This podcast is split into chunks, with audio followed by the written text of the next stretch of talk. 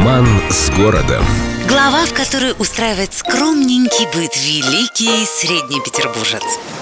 Согласитесь, интересно посмотреть, как жили великие люди Ну там, цари, генералы, суперзвезды прошлого Но, признаемся честно, еще интереснее узнать, как раньше жил средний Похожий на нас с вами человек и вот на декабристов 57 можно увидеть все и сразу. Как жил великий средний петербуржец. Квартиру 21 на четвертом этаже этого дома в 1912 году снял Александр Александрович Булок. И сейчас любой желающий сможет посетить обитель Мус, поглядеть лично на то, как устраивал быт самый настоящий великий средний петербуржец. Кстати, кроме Мусы и Александра Александровича в квартире с длинным темным коридором проживала еще и супруга Блока Любовь Дмитриевна. У каждого было по спальне, по комнате и, конечно же, рыцарь русского символизма писал свои великие стихи не на коленке в углу, а в личном кабинете с сукном и зеленой лампой, все как полагается. Имелась также ванная, чулан, кухня с выходом на черную лестницу. В общем, великий средний петербуржец жил хоть и не по-царски, но окнами на залив – Хотя, как писал сам ответственный квартиросъемщик в письме к матери, море было закрыто домами, зато видны были мачты и заводы не коптили стекла.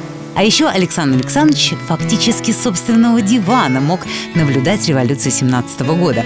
История творилась буквально под окнами доходного дома Петровского. По ночам под аккомпанемент взрывов мимо проходили колонны рабочих, где-то вдалеке стреляли, кричали «Ура!» В общем, романтика – Александр Александрович все происходящее встретил с большим энтузиазмом и даже восторженно. В своей типичной петербургской многокомнатной квартире он написал поэму «12». В общем, революционный держал шаг и всему очень радовался.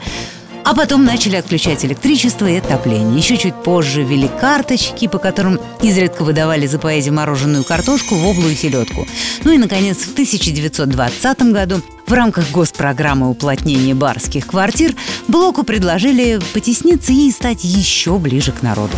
Чтобы не жить в коммуналке, Александр Александрович переехал двумя этажами ниже в крошечную четырехкомнатную квартирку к маме, где вместо муз с ним поселились безымянные покровительницы мысли типа «где взять дров» и «как заработать на еду». Через год в этой же квартире Блок умер. Как говорили его страстные почитатели, из-за тоски и разочарования, а также отсутствия лишенный свободы и воздуха.